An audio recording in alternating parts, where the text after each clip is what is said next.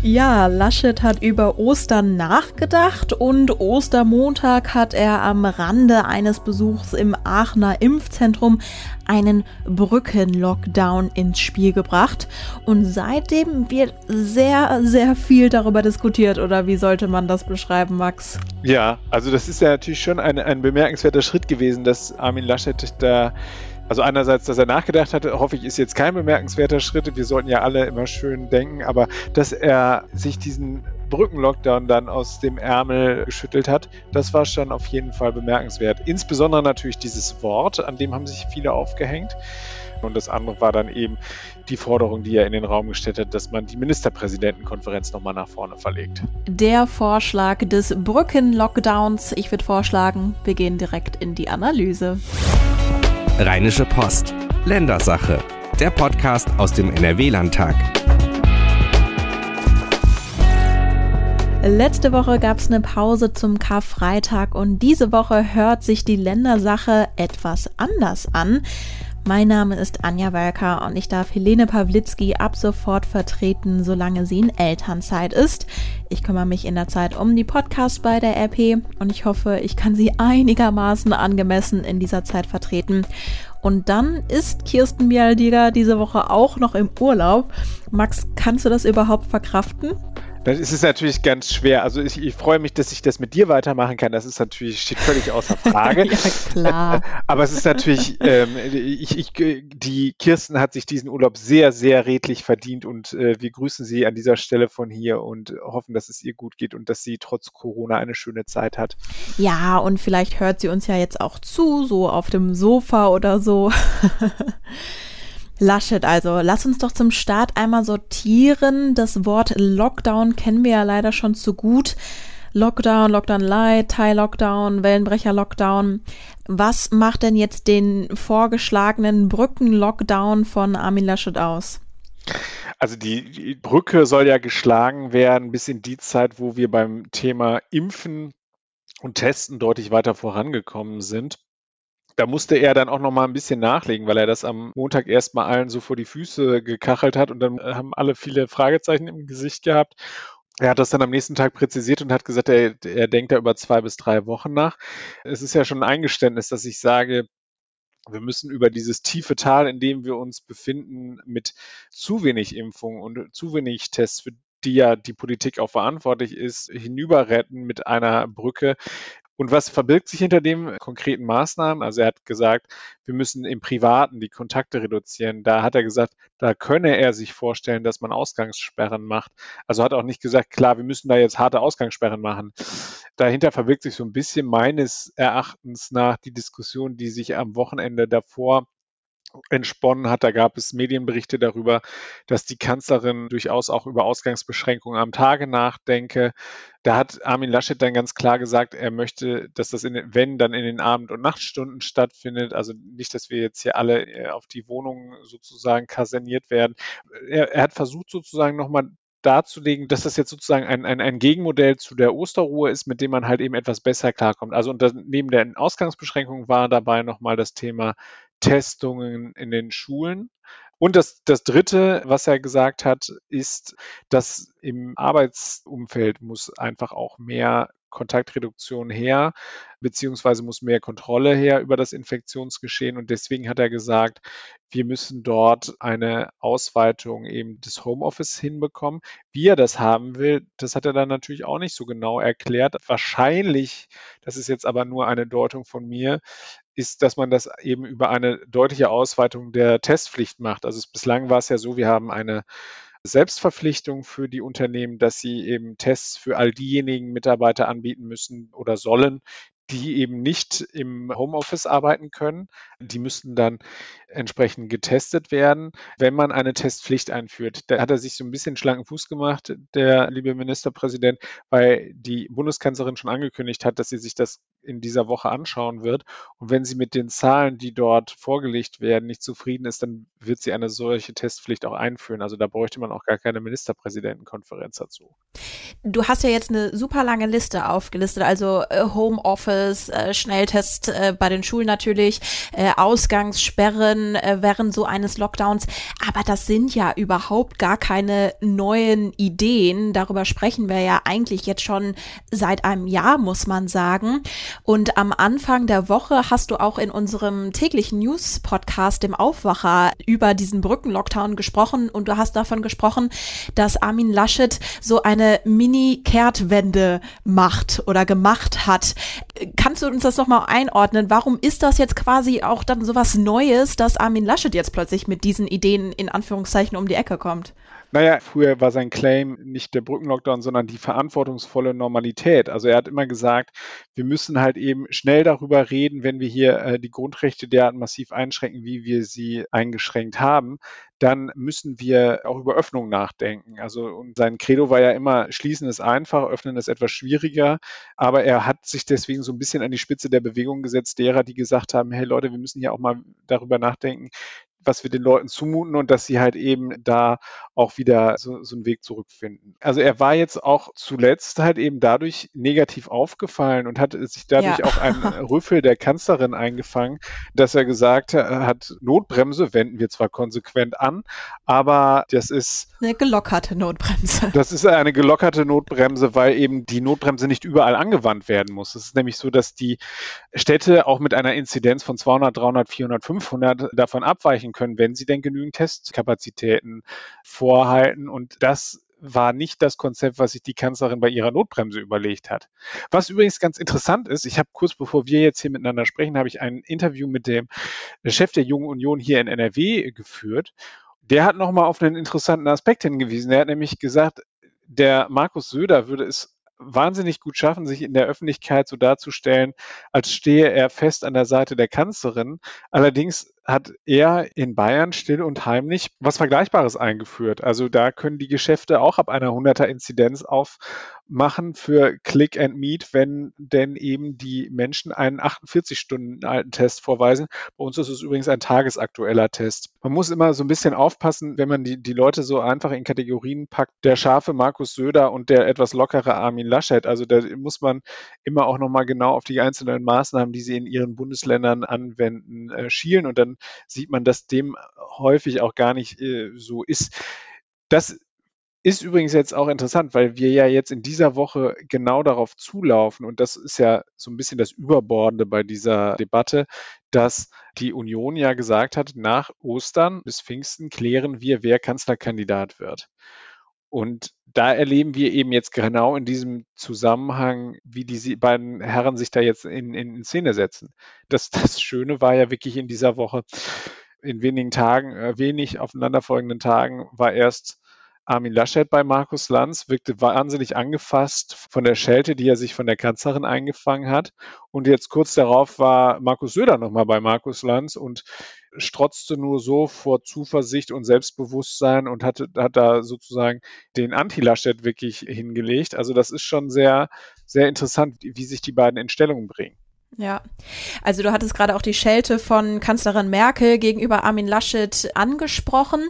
Jetzt hat eben Armin Laschet ja härtere Maßnahmen so ins Spiel gebracht, aber dafür wird er ja auch wieder kritisiert. Also du hattest auch mehrere Politiker in deinen Texten zitiert, SPD-Fraktionschef Thomas Kutschaty zum Beispiel, der sagte, Zitat, ein bisschen weniger Rhetorik und dafür mehr entschiedenes Handeln würde dem Corona-Management dieser Landesregierung gut tun. Oder oder auch der grüne Gesundheitsexperte Janosch Dahmen, der gesagt hat, ist es besorgniserregend, dass Laschets Nachdenken über Ostern offensichtlich nur dazu geführt hat, einen neuen Namen für einen Lockdown zu erfinden, statt endlich schnell und konsequent durchzugreifen. Und wie ich das so richtig verstanden habe, war das ja quasi erst der Anfang der Kritik. Also da ist ja relativ viel dann jetzt auch im Nachgang auf ihn eingeprasselt. Das stimmt. Und das Problem ist auch so ein bisschen wieder, dass er nicht nur das, was er gesagt hat, sondern das, was er nicht gesagt hat. Und ähm, er hat beispielsweise ja ganz klar gesagt, die Gastronomie müsse weiter geschlossen bleiben und so weiter. Und wenn man da genau hinhörte, was er gesagt hat, hat er von dem Handel überhaupt nicht gesprochen.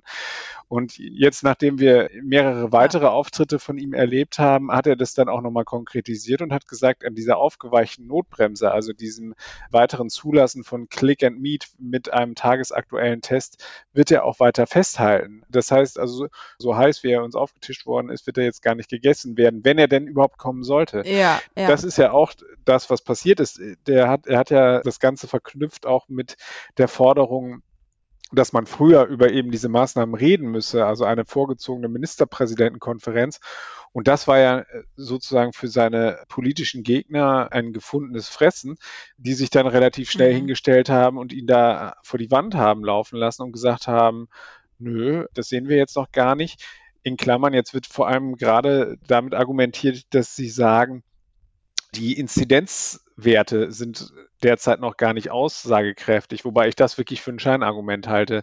Das ist völlig klar, dass über Ostern weniger getestet wird, dass weniger gemeldet wird und dass natürlich die Inzidenzwerte dann runtergehen. Es gibt, und das, darauf hat Armin Laschet selbst hingewiesen, einen weiteren Wert, auf den man schauen muss, und das ist der Wert der Intensivbelegung. Und da haben wir erste Meldungen, dass beispielsweise auch in Nordrhein-Westfalen die ersten Kommunen aufschreien und sagen, Leute, passt auf, uns laufen hier die Intensivstationen voll. Also ja. das ist, wir, wir sind in der dritten Welle und ich würde sagen, all diejenigen, die jetzt sagen, nö, guckt mal, wie unsere, unsere Werte sind doch so niedrig, wir haben da jetzt gar keinen Handlungsdruck, die handeln fahrlässig. Insofern würde ich auch sagen, dass er das jetzt so frühzeitig erkannt hat und dass er diesmal wirklich vor der Welle war und dass ihm das jetzt als, oder vor der Welle ist etwas schwierig, während wir in der dritten Welle sind. Ja, ich wollte gerade sagen. aber, es ist, mm, ja. äh, aber es ist tatsächlich so, also diesmal war er früh dran mit, mit, mit einem, mit. Aber das empfinde ich so gar nicht. Also ich meine, wir haben ja, nee, wir haben ja auch schon bei der letzten Ministerpräsidentenkonferenz, da gab es ja, du hast es gerade angesprochen, diese Osterruhe, die angedacht war, die kam dann jetzt nicht, aber da hat man ja auch schon so ein bisschen damit argumentiert, gut, dann hat man diese Zeiten, wo dann eben so eine Art Lockdown quasi ist, einfach weil man dann eben nicht einkaufen gehen kann. Und jetzt sind ja wieder zig Tage vergangen, dann ist die nächste Ministerpräsidentenkonferenz erst wieder in ein paar Tagen und trotzdem, auch wenn die Zahlen vielleicht ein bisschen runtergegangen sind, wir sind ja trotzdem auch NRW hier Donnerstag landesweite Inzidenz von 106,7. Also ja, vielleicht ist es runtergegangen, aber wir sind ja trotzdem bei einer enorm hohen Zahl. Da würde ich stimmt. denken, diese Vorschläge, die kamen zwar jetzt, okay, gut, aber ich finde persönlich gesprochen hätte, hätte es den Lockdown vielleicht schon vor drei Wochen geben müssen, oder nicht? Das ist richtig. Das, das stelle ich auch gar nicht in Frage. Also, dass da die Ministerpräsidentenriege in Gänze bei der letzten MPK sich nicht mit rumbekleckert hat, darüber müssen wir nicht sprechen. Also, das war ja. wirklich, das war, das war ein Trauerspiel. Und das Problem war auch, dass diese Osterruhe, das war nicht durchdacht und dafür sind sie zu Recht verhauen worden. Die Kanzlerin hat da den Kotau gemacht und so weiter. Das alles völlig, da hast du völlig recht, da bin ich ganz bei dir. Die Sache ist aber halt eben die, was ist sozusagen seitdem passiert? Da hat er dann halt eben wieder den einen kommunikativen Fehler gemacht, dass er gesagt hat, ich denke nach. Was sich dahinter verborgen hat, war, dass er gesagt hat, er nimmt sich die Zeit, um mit eben den Wissenschaftlern zu sprechen und um eben mit Medizinern zu beraten und mit Wissenschaftlern zu beraten, was kann man tun. Und es hat ja offensichtlich ein Umdenken stattgefunden, dass er gesagt hat, eben, ich mache zwar diese aufgeweichte Notbremse und das würde ich ihm auch weiterhin immer vorwerfen, dass das einfach großer Käse ist. Mhm. Aber er sagt einfach sozusagen, wir müssen nochmal sozusagen runterfahren und wir müssen die Maßnahmen auch verschärfen. Das ist ja ein Vorschlag, das ist ja sozusagen etwas, worüber man dann diskutieren kann. Und dieser Debattenanstoß, der war richtig. Und dass er dafür verhauen wird, mhm. Das finde ich falsch. Also, weil ich finde sozusagen, wir sind in einer Situation, wo die Politik sich zu Recht eigentlich dafür entschuldigen müsste, dass sie halt eben nicht schnell genug reagiert haben, also das, was du gesagt hast. Aber da muss sie jetzt auch mhm. handeln. Und jetzt haben wir so, so ein parteipolitisches Gezerre, wo dann Leute sagen, so, nö, das machen wir jetzt nicht, das sehen wir jetzt noch nicht, dass das vorher gemacht werden muss. Wer nicht die Dringlichkeit erkennt, dass jetzt schnell über die weiteren Maßnahmen entschieden werden muss, der hat meines Erachtens nicht die Brisanz der aktuellen Lage erkannt. Mhm. Und das ist natürlich das Problem, wie es bei Ministerpräsidenten häufig so ist. Er ist da etwas tollpatschig gewesen bei der Art, wie er das kommuniziert hat. Er war angefasst bei Markus Lanz. Das ist gegen ihn ausgelegt worden. Dann war er etwas vage bei der Vorstellung eben dieser Punkte am Ostermontag, musste das dann sozusagen am nächsten Tag in einem auch etwas chaotischen Interview im ZDF Morgenmagazin nochmal nachjustieren. Er hatte jetzt nochmal einen Auftritt bei der Einweihung eines Drive-In-Impfzentrums in Schwelm, wo er dann nochmal gesagt hat, Leute, ich habe Vorschläge gemacht, ich wollte, dass wir früh darüber reden. Jetzt sagt mir doch sozusagen, was eure Gegenvorschläge sind. Ja. Man merkt sozusagen, dass ihn das trifft und dass er, dass er da angefasst ist. Aber das war, er hat da eine, eine Flanke geöffnet und die hat natürlich der politische Gegner genüsslich jetzt ausgenutzt und all dies in einer Situation, in der wir es uns meines Erachtens nicht leisten können. Ja, du hattest ja auch gerade die Intensivbettenbelegung angesprochen. Also Wissenschaftler schlagen ja wirklich Alarm. Anders kann man es ja gar nicht sagen. Also Mittwochabend hat zum Beispiel der wissenschaftliche Leiter des Divi-Intensivregisters auf Twitter geschrieben, liebe Entscheidungsträger, wie hoch sollen die Zahlen denn noch steigen, bevor ihr reagieren wollt? Also Divi, das ist das deutsche interdisziplinäre Vereinigung für Intensiv- und Notfallmedizin. Und diesen Tweet hat dann auch wieder der Virologe Christian Drosten retweetet mit dem Zusatz, dies ist ein Notruf. Also ich frage mich dann immer, wie sehr das dann tatsächlich wahrgenommen wird man hofft ja sozusagen, dass die sie sich eines Besseren belehren lassen. Allein jetzt gerade im Augenblick fehlt mir der Glaube. Also, dass am Freitag kurzfristig eine Ministerpräsidentenkonferenz einberufen wird, dafür ist die Zeit jetzt zu eng das glaube ich nicht mehr, dass das noch stattfindet. Ich meine, wir haben das einmal kurz erlebt, als die Kanzlerin die Ministerpräsidenten darüber informiert hat, dass sie sich für diese Osterruhen-Nummer da entschuldigen wird, aber da mussten keine großen Papiere vorbereitet werden. Also dieses Theaterstück, was wir da immer aufgeführt bekommen, das bedarf ja auch einer gewissen Vorbereitung und das bedarf des Austausches zwischen A- und B-Ländern und so weiter. Da gibt es schon einen Vorlauf, den man da benötigt. Deswegen glaube ich, dass das jetzt auf den Montag hinausläuft. Ja. Ich, ich hoffe sehr, dass alle, alle Länderchefs verstanden haben, dass diese Zahlen, diese, diese scheinbare Entlastung bei den Inzidenzwerten, dass das nichts mit der Realität zu tun hat. Und ich natürlich schauen die Intensivmediziner vor allem auf ihren Beritt und machen Lobbyarbeit für ihren Beritt, aber das muss allen sozusagen ein Weckruf sein. Mhm. Und ähm, da geht es jetzt wenig um Emotionalität und Ideologie, da geht es einfach um die blanken Zahlen. Und wir können es uns nicht leisten, dass dieses Gesundheitssystem an den Rand des Kollaps kommt. Und das ist mittlerweile, sagen Landespolitiker auch ganz selbstkritisch, wir waren im Winter, also rund um Weihnachten in der, in der zweiten Welle, waren wir an einem Punkt, wo es eng wurde. Und die Virologen warnen davor, dass es halt eben in der dritten Welle durchaus auch noch schlimmer werden könnte. Und da wird mir, muss ich ganz ehrlich sagen, mulmig. Mhm. Insofern finde ich, muss man es so werten. Es war ein etwas, sagen wir mal, unbeholfen vorgetragener und mit einem schlechten Claim versehener Ruf von Armin Laschet, der gut gemeint war, der aber dann leider in der parteipolitischen äh, Stimmung eines Superwahljahres jetzt zerrieben worden ist und der leider nicht das ausgelöst hat, was sich der Ministerpräsident vorgestellt hat, der natürlich selbst parteipolitisch denkt und versuchen muss, Boden gut zu machen zu Markus Söder. Wagen wir vielleicht am Schluss nochmal den Blick nach vorne und ja, schielen so ein bisschen auf die nächste Ministerpräsidentenkonferenz. Ich meine, es gibt natürlich Anzeichen, dass es Gegenwind gegen so einen Lockdown mit Ausgangssperren gibt, aber wie schätzt du das ein, so die Chance, dass das jetzt nochmal tatsächlich auf uns zukommt?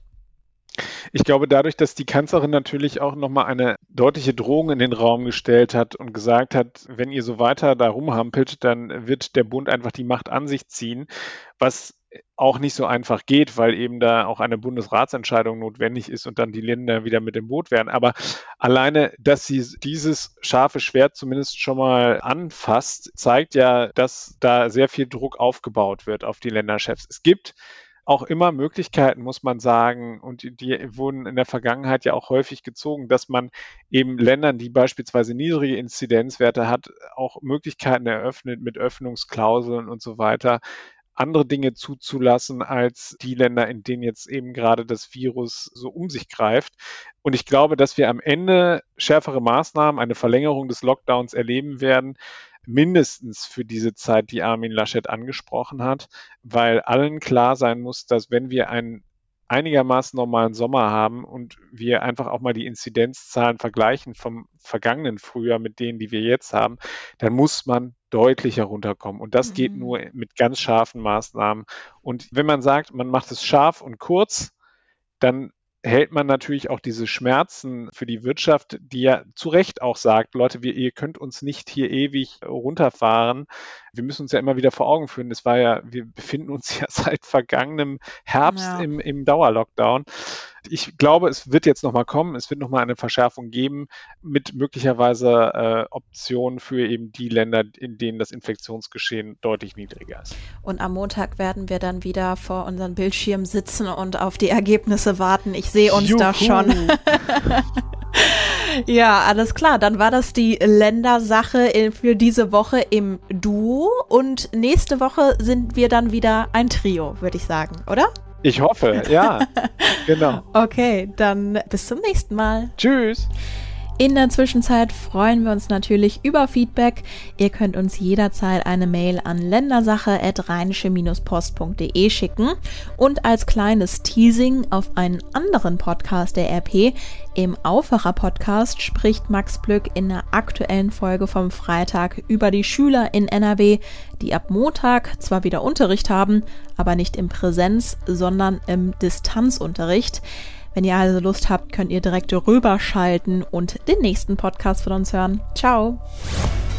Mehr bei uns im Netz www.rp-online.de